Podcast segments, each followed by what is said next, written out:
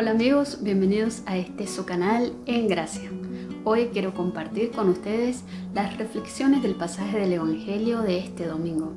Este domingo que comenzamos este nuevo año litúrgico, el ciclo A, leemos el Evangelio según San Mateo, capítulo 24, versículos del 37 al 44. Y en este pasaje del Evangelio, el Señor nos está recordando que así como Él vino una vez haciéndose hombre, asumiendo nuestra naturaleza humana, haciéndose un bebé que nació de la Virgen Santísima, también nosotros veremos su segunda venida, lo que se llama la parucía, cuando Él venga glorioso entre las nubes del cielo.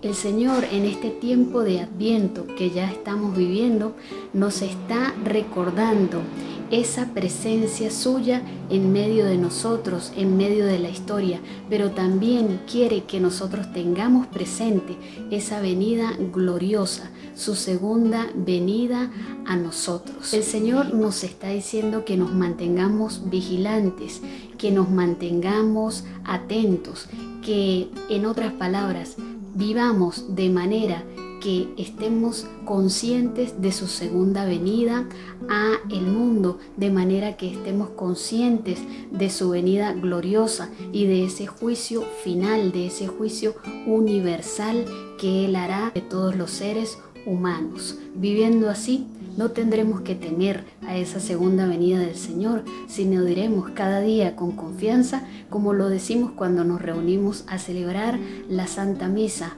ven Señor Jesús.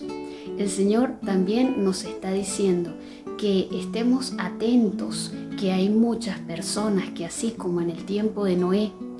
llegó el diluvio y ellos ni siquiera se dieron cuenta y ellos ni siquiera sospechaban nada de lo que iba a ocurrir. También hoy en este tiempo hay muchas personas que desconocen la salvación de la humanidad, que no conocen a Jesús, que no creen en el Evangelio, que no creen en la Iglesia Católica, que no se acercan a los sacramentos, incluso siendo muchos bautizados católicos. Entonces también es un llamado para que nosotros recemos por todas esas personas y para que nosotros de alguna manera tratemos a través de nuestro testimonio o a través de los dones y carismas que Dios nos ha concedido, de que todas esas personas se acerquen a Dios, de que todas esas personas conozcan también este plan de salvación que Dios tiene y que no es solamente para los católicos, sino para toda